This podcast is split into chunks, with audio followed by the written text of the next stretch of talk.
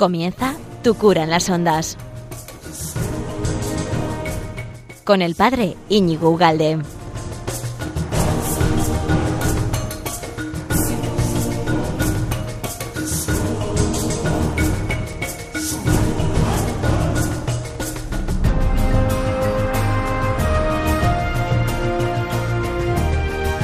Muy buenos días, amigo de Radio María. ¿Qué tal estás? ¿Cuánto tiempo sin estar contigo?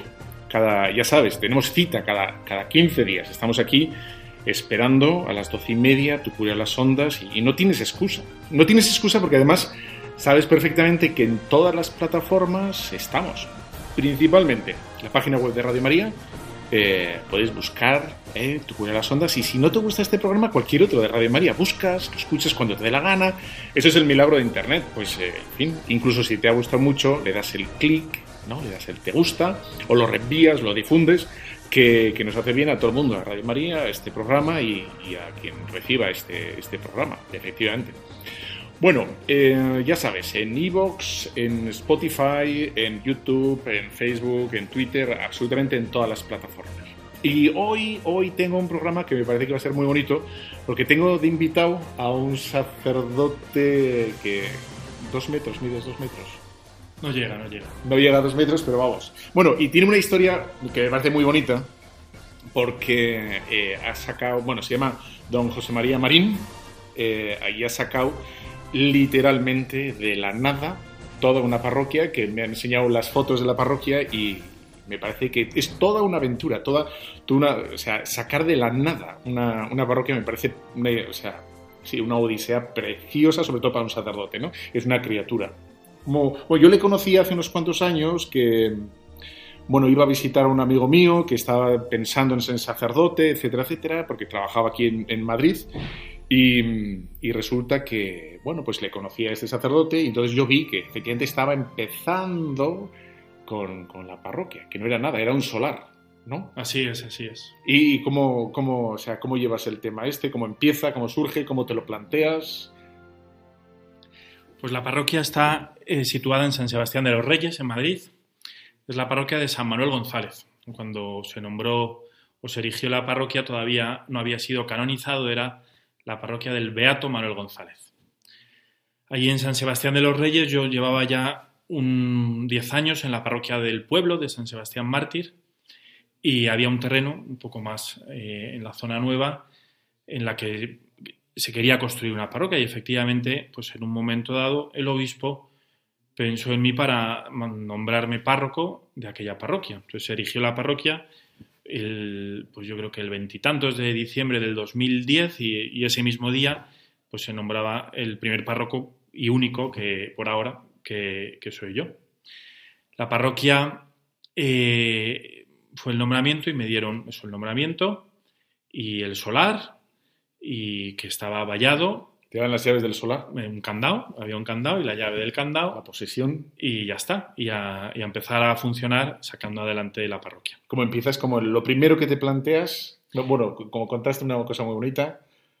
Sí, realmente cuando ahí, bueno, antes de, de todo esto, sí que es verdad que, vamos, yo ya sabía antes de que se nombrara que me iban a nombrar párroco de allí, había que hacer los trámites estos y efectivamente junto con otros sacerdotes de la zona, con el arcipreste, pues fuimos a rezar.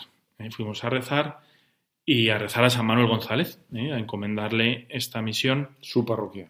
Su parroquia, desde luego. ¿eh? Y allí rezamos, rezamos esa estampa con esa oración y, y, y, la, y, lanzamos la estampa también ahí dentro para que él se encargara de ir haciendo todas las gestiones que no han sido pocas. Eso, eso cuando te lo, te lo, he escuchado, me acordaba de la Madre Teresa Calcuta que hacía lo mismo con las medallas milagrosas, ¿no? Y cuando iba a, bueno, a fundar en cualquier, echaba como si fueran semillas las medallas, que al principio a mí me sorprendió mucho, por un, me pareció en un momento dado como una falta de respeto, pero bueno, viniendo de la Madre Teresa Calcuta y la intención y todo, me pareció precioso, sí, señor. Pues sí, así con, estando ahí en sus manos, pues empezamos.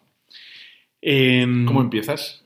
Pues empecé, eh, conocí a algunas familias de la zona porque como llevaba allí en el pueblo muchos años y, y bueno, realmente empecé eh, primero buzoneando toda la zona y puse un cartel gigante que ponía Parroquia Samuel González, misa todos los domingos a las 12. Y efectivamente, en febrero empezamos, el 6 de febrero, la primera misa ahí a las 12.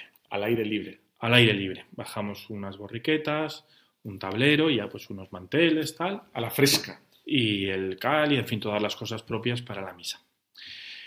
Yo ya se habían empezado también todas las gestiones para poner ahí un prefabricado, un- una construcción prefabricada que llamábamos cariñosamente el barracón. Y yo pensé que iba a estar pronto, ¿no? Si empezamos en febrero, yo pensé que para febrero, para abril o mayo estaría, y efectivamente estuvo para abril, pero no de ese mismo año, sino del año siguiente, por lo que hemos estado pues casi un año y medio con la misa todos los domingos a las 12 al aire libre. ¿eh? Fue una gran aventura. Una gran aventura que además era bendecida porque realmente nunca llovió a las 12. Durante todos esos días, podía llover antes o después, pero nunca, nunca durante, ¿no? Y entonces siempre teníamos gente y la misa, y pues en invierno pues pasábamos frío y con el abrigo puesto y todo. Y estabais con barro en el suelo Sí. y tal. Sí, sí. Una, la segunda, yo no sé si fue el segundo domingo o el tercero, plantamos una cruz ahí en el solar, una cruz grande, tipo así de madera, tipo la de la JMJ, Ajá. y con, con una oración de San Manuel González, muy bonita, ¿no? Madre, que no nos cansemos. Y esa, con esa oración, ahí se plantó esa cruz, bueno, y ahí estaba.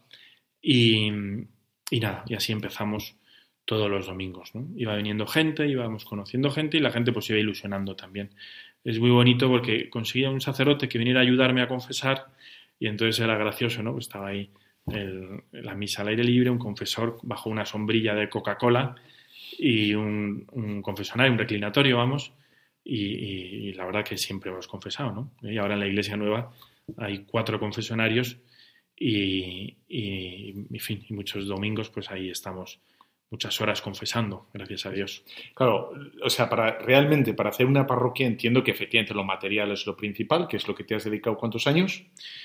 Pues en pues, eh, pues empezamos en eso en diciembre del 2000 del 2010, ¿no? Se, fue cuando se erigió y, se- y la parroquia, la nueva, el nuevo templo, se, se inauguró en diciembre del 19. O sea, nueve añitos trabajando por lo material, ¿no? Pero claro que eso, eso eh, me he equivocado, no es lo principal, pero es necesario, ¿no? Hacer, digamos, el, el edificio, las eh, tal, ¿no? Pero, pero luego hay que imprimirle, ¿no? Un, un sello, un alma, ¿no? Al edificio, que son las catequesis, las Mm. gentes, las, en fin, ¿no? el estilo, el talante, el- la impronta espiritual.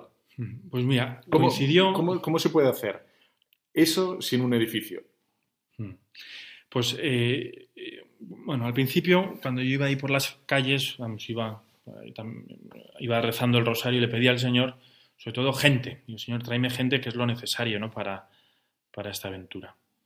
Y luego un día que, que no te había contado, pero que lo recuerdo con mucho cariño porque antes del prefabricado, que fue en abril, conseguimos unas casetas, unas casetas pequeñitas, y fue muy bonito porque en un- eh, ahí ya pude reservar el Santísimo y empezar la misa a diario. ¿no? Y recuerdo que el, el domingo que reservamos el Santísimo, para mí por lo menos fue como emocionante, ¿no? Dejar ahí el Señor y decir, Señor, tú eres el párroco, ¿no? Desde aquí tienes que empezar a hacer y a llamar como un imán a la gente. Y todo va unido porque eh, San Manuel González eh, es, como sabéis, profundamente eucarístico. ¿Nos podrías dar una pequeña semblanza? Él, es un amante de la Eucaristía, ¿no? Y, a este, digamos, el templo, luego hablaremos un momento del templo, cómo está, lo has enfocado en torno a la Eucaristía, pero él es, ¿no? Es- una de las carismas suyo. Sí, San Manuel González fue un sacerdote sevillano que siendo pues un sacerdote joven, pues le, le mandaron a un pueblo de Sevilla, Palomares del Río, a una misión de esas que se hacían antes, que iba un sacerdote una semana y bueno, a predicar, a confesar, a lo que fuera. Y él iba con la ilusión del sacerdote joven, pensando que iba a llegar y se iba a comer el mundo. Cuando llegó allí, nadie le recibió, nadie le hizo caso, un señor pues le dio la llave de la iglesia, ah, tome usted. Y cuando entró en la iglesia, que estaba abandonada, se llevó un gran chasco porque estaba pues los cristales rotos, todo lleno de, de, de, pues, de animalillos, de cagadas, de suciedad, de telarañas Ajá. y el gran disgusto de ver que el Señor estaba ahí en el sagrario. ¿Eh? lleno de, de- de- de suciedad, ¿no? Abandonado. Se abandonó, ¿eh? se puso de rodillas, se puso a llorar, le conmovió el corazón y, y se dio cuenta de que el gran abandonado es Jesús en el sagrario. Y que toda la pastoral, toda la, la- la vida de la iglesia ¿no? se regenerará en la medida en que cuidemos al Señor en el sagrario. Dice que esa misión la dedicó precisamente a eso, ¿no? a limpiar y acompañar al Señor. Dice, dice, decía, él, me dieron ganas de salir corriendo, pero no, ¿eh? me quedé y desde allí pude ver tus ojos, ¿no? como el Señor le miraba desde el sagrario, pidiéndole amor, ¿eh? pidiéndole compañía. Y, y esa fue toda su vida. ¿eh? En los distintos sitios donde estuvo, después le hicieron arcipreste de Huelva, después fue obispo de Málaga, que hizo un seminario impresionante en el que era profundamente eucarístico y formó a sus seminaristas en un amor total a la Eucaristía. En fin, toda su vida era acompañar y hacer acompañar a Jesús en el sagrario. Entonces volvemos al momento que tú dejas el Santísimo por primera vez, ¿no? Y ahí le pides que sea el párroco, el Sí. Señor. Y acordando que el arzobispo, cuando nombró la parroquia, me dijo precisamente esto, ¿no? Dice, si todas las parroquias tienen que ser eucarísticas, esta especialmente. Tiene que ser como la sinfonía especial de tu parroquia, ¿no? Bueno, y así empezamos. Entonces, en el fondo, pues empezamos enseguida a tener adoración al Santísimo, enseguida pues a llevar la comida a los enfermos, a tener catequesios y las cosas, pero siempre cuidando especialmente al Señor, incluso cuando ha habido días pues que, que he celebrado sin nadie, ¿no? Y en el barracón solo y, y eran días pues de eso de cuidar al Señor. ¿no? Y, Señor, estás aquí en un barracón pues pobre, pero, pero con todo el amor posible, ¿no? Y pues cuidando muy bien todo lo que podíamos, todo ese cariño al Señor. Como la pastoral con la gente, como comienza, supongo que el pistoletazo fuerte, o sea, es verdad que no es lo más importante lo material, pero posibilita, ¿no? Multiplica la capacidad de trabajo, lo material tiene aulas o un sitio, ¿no? Que puedes estar reuniones, etcétera. ¿Cómo, cómo enfocas eso sin, sin lo material? Hombre, al final engancha el Señor, digo que ese es el, el punto. Y luego, el, el- o sea, la gente enseguida también se dio cuenta de, ya lo sabían, ¿no? que necesitaban una parroquia y, y se sienten muy partícipes de ella, o sea, porque al final es de ellos. O sea, han empezado ellos a construirla y la han sacado adelante. Eso yo creo que el poder construir un nuevo templo facilita o permite hacer una comunidad parroquial muy viva. Ilusiona mucho. Ilusiona mucho. Ilusiona mucho. Es un proyecto muy bonito. Bueno, no, no- yo no he hecho nunca, pero vamos, yo cuando te, vi, lo vi, me pareció muy bonito. Y dices, la posibilidad de moldear, de, ¿no? una la fisonomía espiritual de una parroquia y luego también lo material, ¿no? Que sea bonita, que, que tú dijiste, ¿no? ¿Qué dijiste? ¿Qué, qué es lo que no querías que fuera la parroquia? Yo cuando venían los arquitectos y, y entonces les daba como tres ideas, ¿no? Les decía uno, que no quería un cubo con torre. Dos, que fuera un lugar bonito, decir, les decía, tu mujer, eh, si hubiera querido venir a casar aquí por hacerse una foto en la entrada, es decir, que sea estéticamente bonito, pues si no es bonito y no quiere, no hubiera querido, pues no, o sea, algo que sea atractivo, ¿no? No que así, por muy moderno, no sea feo. Y tercero, lo más importante es, yo les decía, el sagrario, del, el retablo, les decía, todavía no sabía ni qué iba a hacer, pero la idea que yo transmitía, digo, el retablo será un sagrario sevillano de metro y medio, en el que, y por eso quiero que el templo sea un lugar en el que cuando uno venga, haga la genuflexión, o sea, que, que, que ayude toda la arquitectura a reconocer a Jesús realmente presente en el sagrario. Que sea evidente que el centro es el sagrario, Ese es el asunto. ¿no? Y efectivamente, pues vimos 14 proyectos y, y se eligió, vamos, todos muy buenos, gracias a Dios, y se eligió un proyecto precioso, un arquitecto muy bueno que, que- que lo hizo con mucho cariño, Ramón Fernández Alonso, Ajá. y, y ese fue el proyecto que salió, que efectivamente toda, es muy bonito, ¿no? Porque toda la arquitectura ayuda a reconocer, primero tiene como un gran, tiene un- la torre, que tiene una ermita de la Virgen en la entrada, eh, que ¿no? la Virgen acoge, ¿no? porque a Jesús siempre se va y se viene por María. Luego tiene un gran pórtico inmenso ¿no? que, que de alguna manera te acoge ¿no? y te, te recibe. Y luego tiene una cosa curiosa porque la entrada te comprime, está ahí, o sea, es como si de repente te, eso te, te comprimiera para encontrarte toda la altura después del templo, ¿no? Y te, y te da una sensación de cambio, de, de entrar en un lugar sagrado. ¿eh? Y en el centro, toda la luz, todas las líneas van al sagrario. ¿Tenéis página web? Sí, Y pues, si alguno quiere ver ¿no? el retablo, cómo es la página web. sanmanuelgonzalez.es. Tres dobles, sanmanuelgonzález.es. Yo he visto la- el, el retablo, que me parece muy original para ser moderno, porque tengo, sí, todo el mundo, bueno, no lo sé, pero hay cierta prevención al arte moderno y de socorro, a ver qué, a mí me ha gustado mucho, la verdad, ¿eh? o sea, que me parece, me parece moderno y piadoso y, que invita a rezar, etcétera. A lo mejor yo soy también un clásico, ya no tengo, no tengo remedio, pero bueno, en fin. El retablo es de. pretende ser una catequesis también. Ajá. Es de una escultora que se llama Diana García Roy y pretende ser una catequesis de San Manuel, en el fondo. O sea, San Manuel, él hablaba del sagrario Calvario. Y entonces explicaba que igual que a los pies del Calvario estuvieron las Marías, la Virgen María y las santas mujeres, y San Juan, así tenemos que estar al pie del sagrario. De hecho, él fundó las Marías de los sagrarios y los Juanes de los sagrarios. Entonces, el retablo es eso, es un inmenso calvario, ¿no? Arriba del todo hay un Cristo imponente, eh, a, a un lado, ¿no? A su derecha, la Virgen María y María Magdalena, y a su izquierda está San Juan y, y el centurión, ¿eh? que se convirtió. Es piadoso, es un retablo piadoso. Así como si estaba pensando en otros sitios que no voy a mentar, etcétera, pero o sea que no transmiten, ¿no? No, no, no consiguen tal. Pero, pero este sí, este es, este es piadoso, sí, señor.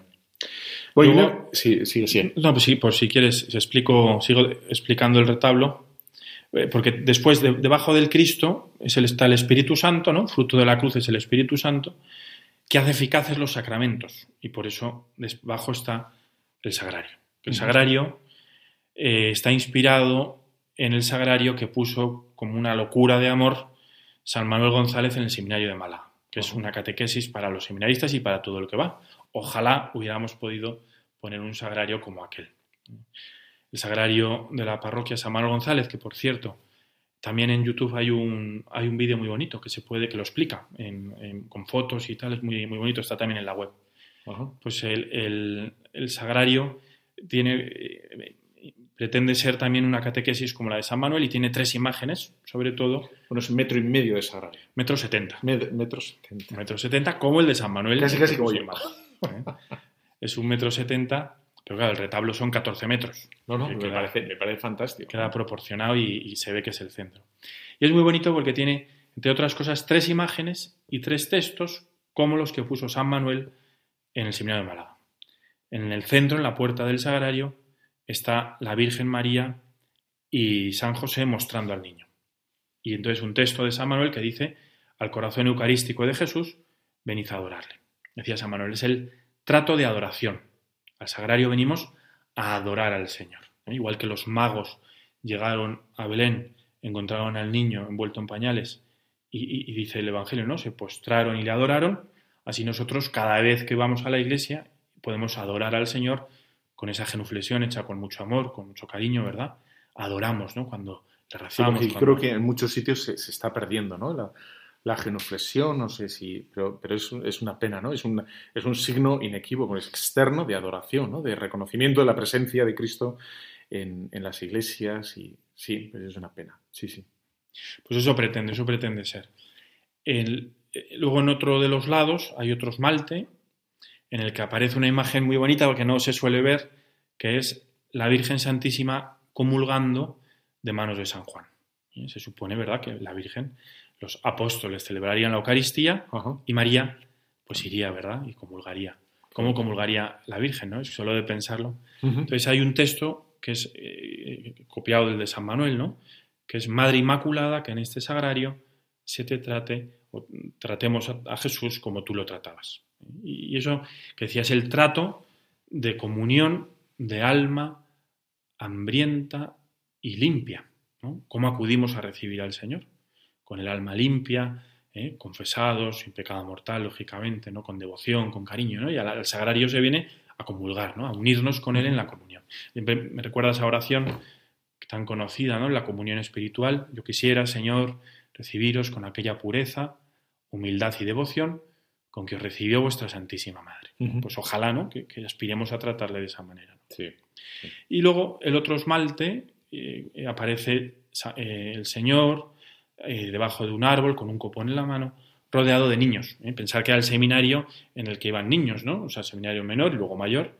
Y el texto lo hemos cambiado un poco porque el otro era para seminaristas, ¿no? Decía, eh, maestro único, enseña a estos seminaristas. Bueno, entonces eso lo hemos cambiado un poco. Maestro único, enséñanos la gran lección de hacernos ofrenda eucarística como tú. ¿eh? Es decir, el trato de imitación. Al sagrario vamos a imitar, ¿eh? aprender de Jesús. ¿no? Si, yo lo digo a veces, ¿no? Si, si, estuviéramos delante del sagrario, no te digo el mismo, sino una décima parte de lo que estamos delante del Instagram o, de, o del WhatsApp, vamos, aprenderíamos muchísimo más. ¿eh? Entonces, ojalá, ¿verdad?, que fuéramos al sagrario a aprender, aprender del Señor. O sea, antes hablando, bueno, no sé, es un poco odioso de las comparativas, ¿no? Y son peligroso, pero, pero sí, eh, dices, a veces no tenemos reparo en gastarnos en, ¿no? en cosas nuestras en un buen ordenador, en una, gastamos dinero y, luego para las cosas de Dios a lo mejor, no sé por qué, pero tenemos otro baremo, ¿no? Más nos cuesta, nos cuesta. Bueno, y, luego ya como para, para, ir cerrando, ¿no? Tiene, creo que tienes muchísima actividad, con, sobre todo, ¿no? Estás como preocupado o volcado o con, con matrimonios jóvenes, noviazgo, novios, etcétera, ¿no? Ahí le estás dando. Sí, el futuro. La, parroquia realmente es una parroquia de familias. Estamos todavía empezando, ¿no? Yo siempre les digo a la gente que estamos al 15, al 20%, ¿no? Para que no se paren y porque es verdad que estamos empezando, ¿no? Ahora con los nuevos locales, con la iglesia nueva, pues es más fácil trabajar, pero estamos empezando. Y intentamos cuidar las familias, sobre todo, porque ahí es, es la clave, la transmisión de la fe, el cuidado de las familias, de los novios, de los matrimonios, ¿no? Tenemos, bueno, pues como en tantos sitios, ¿no? Pero organizamos ITV matrimonial, eh, organizamos... ¿Qué, es eso? A ver, así soberamente, así... Pues son dos jornadas que hacemos, es un sábado solo. ITV referido a lo de los coches. Sí, entonces es como una especie de, eso, de repaso, de puesta a punto para matrimonios. Ajá. Y, entonces eso hacemos dos al año, que es un sábado desde las 10 de la mañana hasta las 5 de la tarde. En que se repasan ellos un poquito. Eso es, se empieza con la Eucaristía, eh, después hay unas ponencias de expertos del tema y luego ellos tienen un tiempo de diálogo con un cuestionario que van hablando, de, a veces con tranquilidad, ¿no? sin los niños en medio, lógicamente. Después la comida y tal, y luego se termina eso, el repaso con el Señor, ¿no? se termina con la adoración y renovando los compromisos matrimoniales. La idea entonces de fondo es que, claro, no, no es ir tirando en el matrimonio, ¿no? Y tal, sino todo lo contrario, ¿no? Ir fino, fino y, ¿no? y disfrutar de la, de la vocación matrimonial, etcétera es la idea, ¿no? Así es, sí. Luego, bueno, tenemos grupos de matrimonios, eh, en fin, que se reúnen en las casas, pues una vez al mes. Tenemos autoescuela para novios, que también empezamos, que de ahí han salido también grupos de matrimonio, grupos de novios. No, no solo el cursillo prematrimonial, sino un itinerario de novios, ¿no? que van tratando distintos temas con mayor profundidad y, van creciendo y siendo acompañados por la Iglesia en este camino precioso del amor humano y divino. ¿eh? Y bueno, y pues eso, distintas también los retiros del proyecto Amor Conyugal y distintas realidades que van también surgiendo. Qué bien, qué bien. Pues José María, muchísimas gracias. Habrá que, si no habéis visto la parroquia y estáis por los alrededores, arrimaros, porque creo que merece la pena ver arte moderno y, me parece que es digno. Luego os tomáis un cafecito por ahí, por donde sea. Por supuesto, seréis muy bien recibidos. Y, pedir ya mm, al final, eh, queremos empezar, si Dios quiere, ahora pronto, en octubre espero, que empecemos la adoración perpetua. Entonces, todavía... ¿Te, te, atreves, ¿eh? Pues hay, hay, o sea, hemos hecho campaña este año, pero todavía queda, todavía faltan adoradores para cubrir todos los turnos y bueno, en fin, pues que recemos para, sobre todo pediros oraciones para que esto pueda salir adelante y que sea un lugar pues de encuentro con el Señor realmente presente en la Eucaristía. Bueno, pues muchísimas gracias, José María. Encomendamos para que vaya a más, que esté solo ahora al 5%. y nada, seguimos aquí en Radio María. Vamos a hacer una, la pausa, lo que siempre paramos un momentito, descansamos y volvemos con, más temas que, sé que te gustan, que estás interesado. Vamos allá.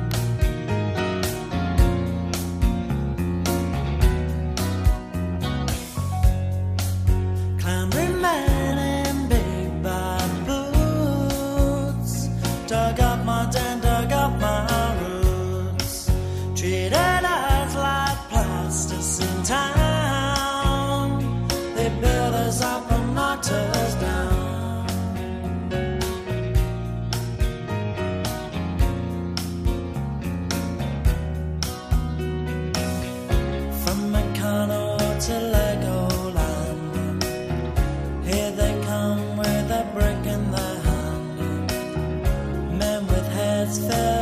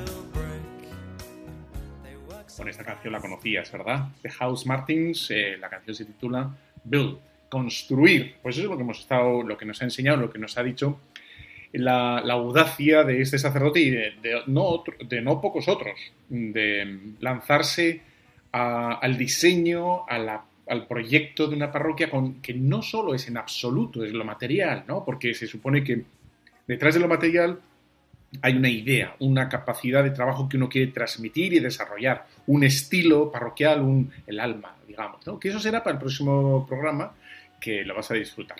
Bueno, pues seguimos aquí en este programa de Radio María, Tu cura de las ondas, que sabes, sabes, que lo puedes encontrar luego en un montón de plataformas, YouTube, Instagram, Spotify, Facebook, Twitter, Instagram, eh, Evox, etc. Tengo incluso, eh, tiene el programa, ¿no? Un- un canal en Telegram, es eh, Pater Ugalde. Y por supuesto en la página web de Radio María, con un montón de otros programas que escuchas, que te gustan y que los puedes compartir, les puedes decir que te gustan, los puedes comentar, puedes darnos sugerencias, ideas, eh, lo que quieras, estamos abiertos a todo tipo de, de sugerencias. Bueno, pues eh, entramos en este segundo bloque del programa que creo, creo, va a ser un pelín triste, te lo advierto ya, pero a la vez me parece que es reconfortante, me parece que va a ser muy edificante, muy edificante y, aleccionador. No he dicho poco, ¿eh? Es un pelín triste, te voy a leer la historia de Emmanuel Scotti. Scotti, que está, mm, bueno, pues transcrito en un, en un librito, eh, eh, bueno, de, de la editorial eh, Didascalos, del Morten Carmelo, y bueno, es el testimonio de un hombre que dijo sí a su mujer para siempre. Para siempre es para siempre. Y entonces él va a transcribir eh, la infidelidad de su mujer y va a narrar todo ese proceso. Yo te voy a leer unos pocos pasajes. Y digo que es triste porque efectivamente el ver, no, ni siquiera el sufrir uno en carne propia, ¿no? El ver la infidelidad, cómo se sufre la infidelidad, eh, sin culpar a nadie, pero, pero ver cómo se rompen los matrimonios nos duele, ¿no? Aunque no los conozcamos de nada, nos duele. Eh, y eso es significativo, ¿eh? Eso es muy significativo, que, porque estamos hechos para la fidelidad, para, bueno, en fin. Y a la vez te decía que es edificante, que, ¿por qué? Porque vemos como, vamos a ver un proceso de crecimiento, de maduración gigantesco y luego algo heroico, ¿no? que, que por otro lado también como que ayuda bueno, no solo a los matrimonios que puedan estar escuchándonos, sino también a todos los sacerdotes religiosos de, de cómo el hombre puede, es capaz de ser fiel, a pesar de los pesares, a pesar de las circunstancias durísimas, espantosas, eh, bueno, tomarse en serio el ser, el, el que somos capaces de la fidelidad, ¿no? Ahora quizá, por desgracia, eh, se rompe todo con demasiada facilidad y, y podríamos decir que tampoco es que la gente sea más feliz, ¿no? Dice, la gente sobrevive con, bueno, con, eh, como tomando eh, pues nuevas relaciones, etcétera, pero habría que preguntarnos si de verdad son más felices, ¿no? Quizá han resuelto un, un problema, pero queda el fondo, ¿no? Queda el fondo. Bueno, te voy a leer unos cuantos párrafos de este librito que, que se titula así, La fidelidad que escribe la historia eh, que es la historia de Emanuel Scotti, y, y me parece que lo puedes, es muy, muy cortito, es muy sencillo, pero me parece que es densísimo y transmite una sabiduría, una fe, ¿no? y, un, y una, un coraje, ¿no? una valentía eh, muy grande, muy grande. Venga, vamos allá. Te, te empiezo a leer, o sea, voy a leer párrafos salteados para que más o menos así te engolosino un poco para, para comprarlo, que no vale nada, que es cortito, que lo puedes leer. Y, por otro lado también podemos verlo hacia adentro. Quiero decir, para que tú que me escuchas, que estás casado, que estás felizmente casado, casada, que, bueno, que eres sacerdote, que eres religioso, religiosa, me da igual, para mm, como afinar y reafirmar nuestra fidelidad. ¿no? La fidelidad. En este caso, él nos habla de la vida matrimonial, pero nosotros, sea cual sea, ¿no? La- nuestra fidelidad. Qué, qué grande, qué grande. ¿no? Bueno, me salto la introducción y, salto directamente ¿no? al prólogo y dice así. Dice, la convenzo para ir, para ir a ver a un amigo sacerdote a quien había expuesto mi situación para una última tentativa de reconciliación. Hablan por mucho tiempo, un tiempo que me parece interminable. Les veo después como si estuviesen sucediendo ahora mismo bajar por las escaleras. Yo con el corazón lleno de esperanza, quizá también de ilusión, aguanto la respiración. Mi amigo sacerdote me lanza una mirada que en el momento no logro interpretar. Después me toma parte y a bocajarro me dice, mira, en Manuel no hay nada que hacer, ella ya ha decidido. En tanto sufrimiento, en todo aquel dolor, en todas las recíprocas asperezas que siguieron, una de las expresiones que me hizo más daño fue cuando mi mujer respondió a una de mis peticiones de explicación cada vez más apremiantes. Mira, al fin y al cabo yo tengo mi vida. En un cierto momento me pareció claro que no era ya nuestra vida y que desde aquel momento estarían de nuevo su vida por un lado y mi vida por otro. Esto le va a hacer como profundizar en la fe y entonces mm, salto a otro, párrafo, un capítulo distinto que lo, titula así. El descubrimiento de una fe distinta. Si hay una experiencia de desierto, si hay una noche oscura que puede conocer el hombre, para mí han sido aquellos momentos. Momentos de oscuridad y soledad, donde nada puede aliviar, donde uno se siente incomprendido por todos y ninguno puede entenderte hasta el fondo y el dolor te deja sin aliento.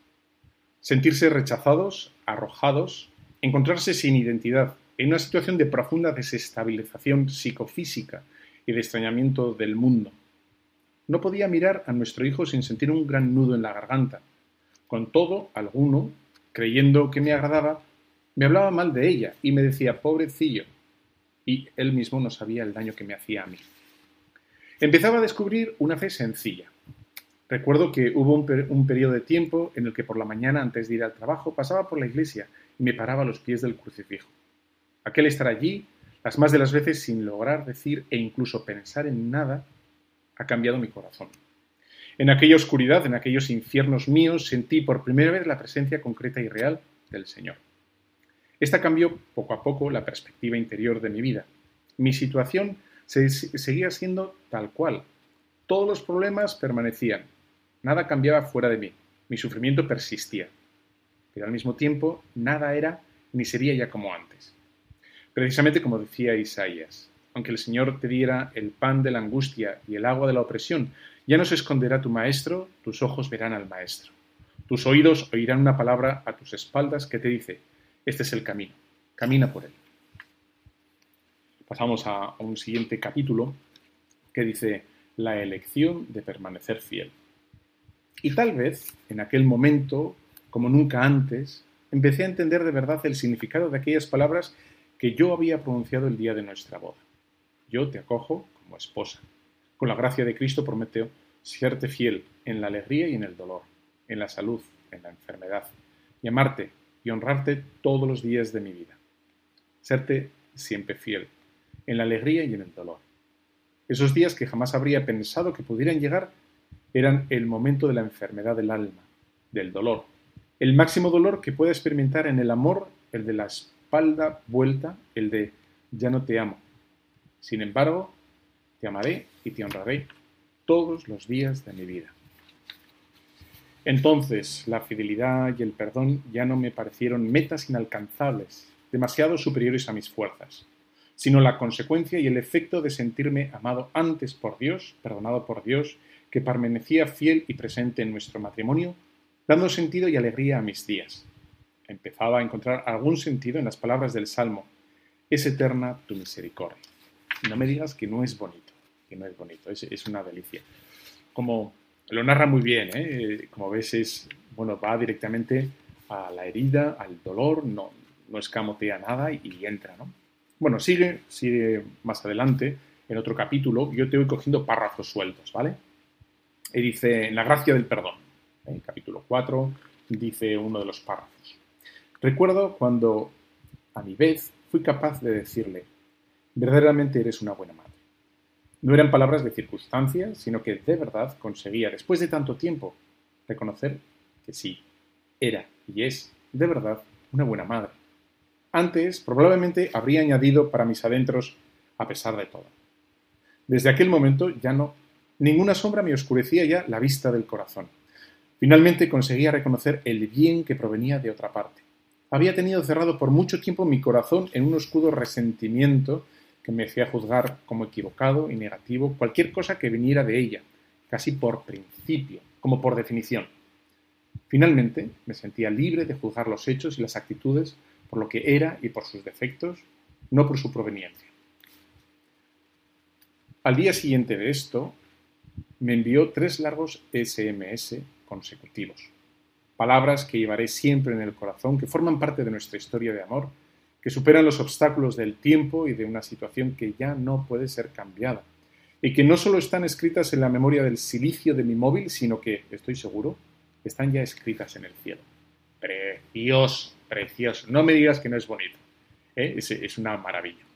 Bueno, como, como ves, es, es como tiene es como ese, ese sabor agridulce, ¿no? De, de, la tristeza, de la ruptura, de, de, la herida, del, bueno, de cierto fracaso, de cierto fracaso, pero a la vez tiene el, lo dulce de lo heroico, ¿no? De la fe, del sobreponerse, del sobrepujar, del salir de la herida, del salir de, ese ensimismamiento provocado por, por el dolor. ¿no? Bueno, esto lo estoy diciendo yo, no lo estoy leyendo, como comprenderás. ¿no? Ese, supongo que te habrá pasado alguna vez, ¿no? que, que tienes, te has caído un golpe fuerte, a lo mejor un accidente en bici, en coche, un golpe, ¿no? que te quedas aturdido al principio y tienes conciencia de lo que ha pasado, pero no sabes reaccionar. ¿Eh? Ese aturdimiento que, proviene de eso, de, bueno, de, un golpe fuerte, de un shock. ¿no? Y bueno, pues pues es verdad, puede ocurrir en la vida. Y, tenemos a veces que ser comprensivos con nosotros mismos, ¿no? con, la gente que nos viene con un dolor eh, que acaba de ocurrir, ¿no? una ruptura, un, una caída, un yo qué sé qué, tantas cosas que... Algo que no estaba previsto, algo que, que por un momento les supera. Y dice, bueno, pues ese shock, ese momento de, como de, sí, desconcierto, ¿no? de, de desnorte, pues tenemos que aceptarlo en nosotros y en los demás, en los demás y en nosotros. A veces quizás somos más duros con nosotros mismos, ¿no? Como yo que pienso, que sé, que he estudiado, que me sé todo esto de carrilla, ¿cómo no he podido reaccionar, saber, aprender o decir, etcétera? Y dices, bueno, pues, pues es que es parte de nuestra naturaleza de, de barro, ¿no? Esto quizá nos puede venir al, al hilo, ¿no? Aprender de nuestro hermano, eh, el obispo Xavier Nobel, le encomendamos, ¿no? Y dices, bueno, pues que, bueno, todos, todos somos, ¿no? Somos capaces de los, de los, mayores errores y de los mayores horrores. Todos, todos, todos, sí, ¿no? ¿cómo puede ser? Pues yo qué sé, yo qué sé, ¿no? Parecía que, pues sí, yo te puedo decir ¿eh? que he conocido en el seminario gente mucho más buena que yo, mucho, y no lo estoy diciendo con falsa humildad, como, ya cada vez que estoy pensando en uno que cada vez que le veía digo, soy un miserable yo, pero soy un desastre. Eh, atento, servicial, eh, modélico, piadoso, buenas notas, educado, en su sitio todo el día. Es que no, era, era, y era, yo era un pigmeo, ¿no? Y, y bueno, pues el otro falló, yo no. Le falló, desordenó, etcétera. Dices, bueno, la misericordia de Dios es eterna, Dios es bueno, etcétera. Pero quiero decir, ¿no? Que, sí, que a veces, bueno, que estemos preparados, ¿no? Satanás va, va a sacudirnos por donde pueda.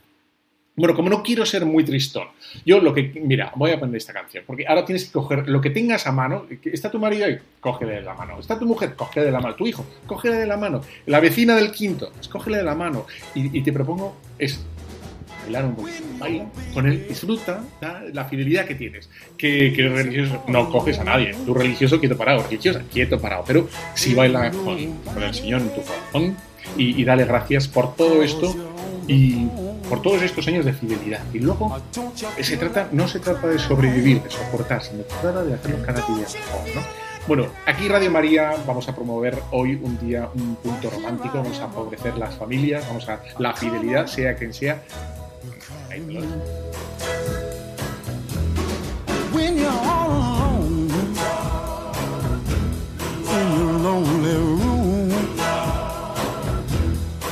and there's nothing but the smell of her perfume. Uh, don't you feel like a crying?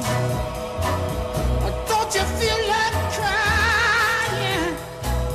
I don't you feel like a cry? Come on, come on, cry to me.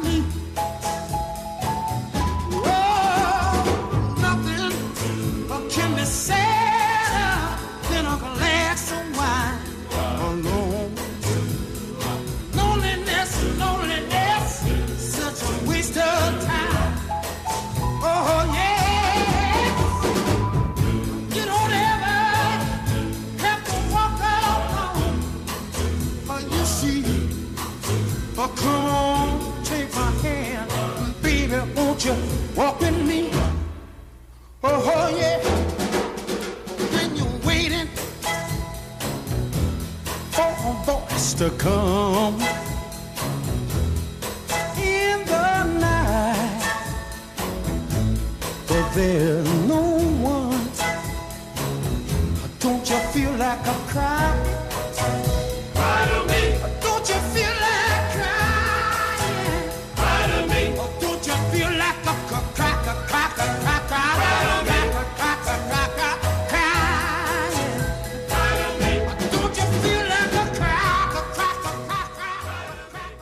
Bueno, pues seguimos en Radio María, aquí en Tu Cura de las Ondas. Hemos, hemos facilitado un momento de encuentro. ¿Qué tal la vuelta? ¿Le has cogido la cintura? Vuelta, media para allá, vuelta. Cuidado con, con la mesa, la silla, le has dado la silla. Aparta la silla y así podéis.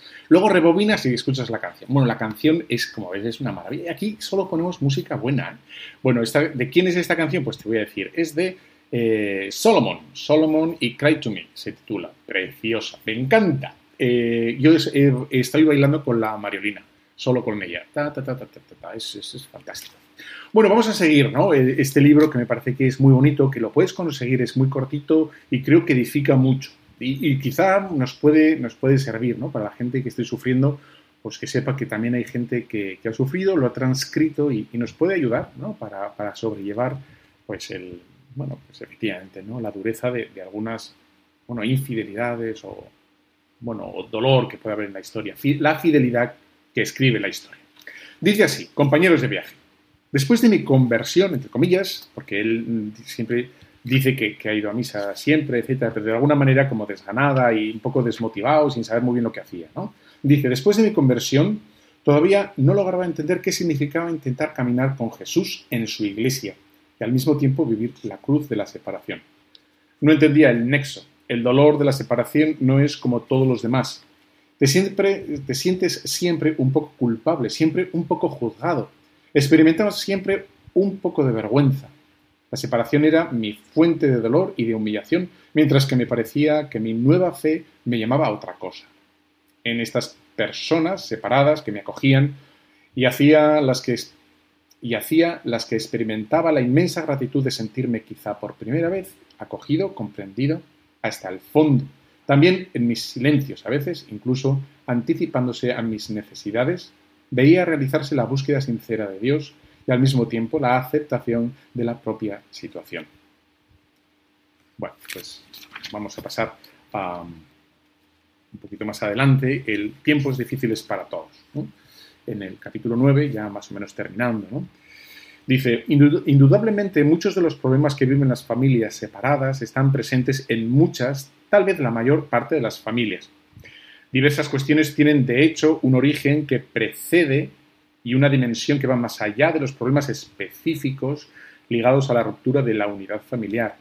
Además, por desgracia, hay casos en los que la conflictividad entre los padres es mucho más alta también en las familias aparentemente sin problemas, hasta el punto de crear verdaderas y propias separaciones en casa. Hoy además creo que todos los padres deben combatir la tentación de abatirse entre tantas y tan poderosas presiones de condicionami- condicionamiento psicológico y moral sobre los hijos. Cuando se advierte después que los hijos están entrando en aquella zona de sombra, en aquel valle oscuro, desconocido, que ya no es el mundo infantil y todavía no es el adulto, amenazados por enormes presiones ambientales, como es la dictadura de la imagen, la incitación de la transgresión, la deshumanización de la sexualidad, un nuevo y devastador nihilismo, vehiculado precisamente por adultos no adultos, que han perdido toda credibilidad y autoridad. Entonces puede temer que la corriente de estas fuerzas más grandes de nosotros le arrastren. Frente a estas nuevas y viejas fragilidades, a estas transformaciones epocales que han llevado a los obispos a reconocer un desafío cultural y un signo de los tiempos, ¿en qué consisten las particulares problemáticas de las familias separadas? Y dice, en las familias separadas, aquellos mismos problemas que se verifican en toda familia se observan generalmente antes, tienen más amplios y más profundos efectos negativos y, sobre todo, son afrontados con recursos y posibilidades de éxito bastante menores que en la familia unida. El delicado juego de la firmeza y la dulzura, la prudencia y la confianza, que es necesario en los padres que adopten con los hijos, con frecuencia se convierte en una empresa imposible para los padres separados, si estos no logran salir del cenegal de las relaciones conflictivas. Aquello que todo padre hoy está destinado a cumplir antes o después, el padre separado, está frecuentemente constreñido a hacerlo de forma anticipada y en algunos casos dramática, separarse físicamente de los hijos y aceptar verles recorrer caminos que no podemos conocer o vivir situaciones que no podemos controlar.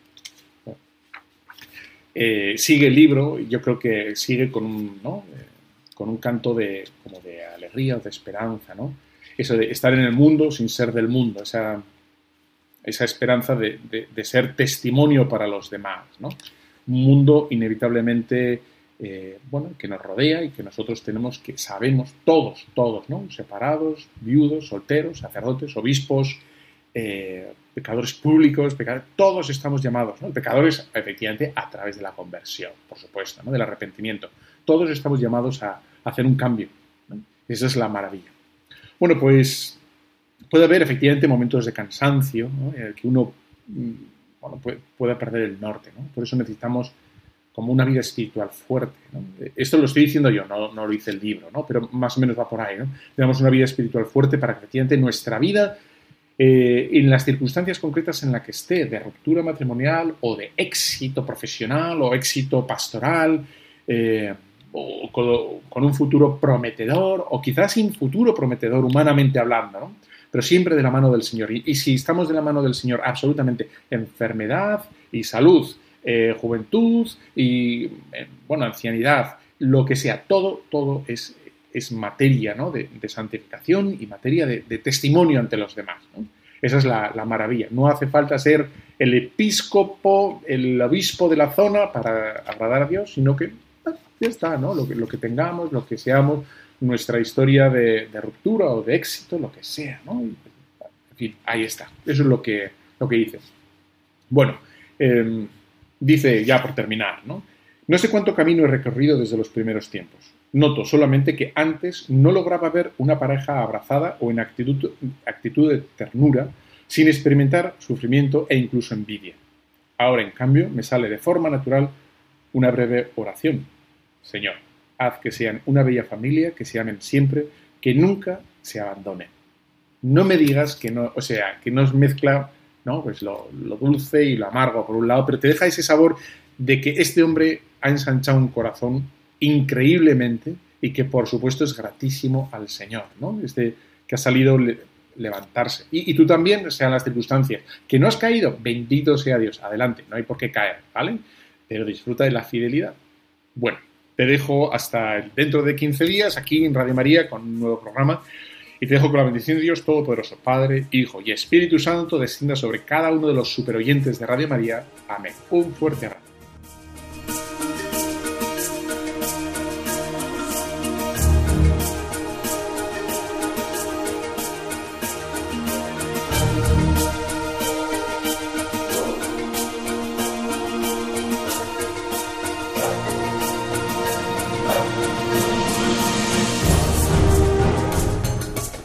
Han escuchado Tu cura en las ondas con el padre Íñigo Ugalde.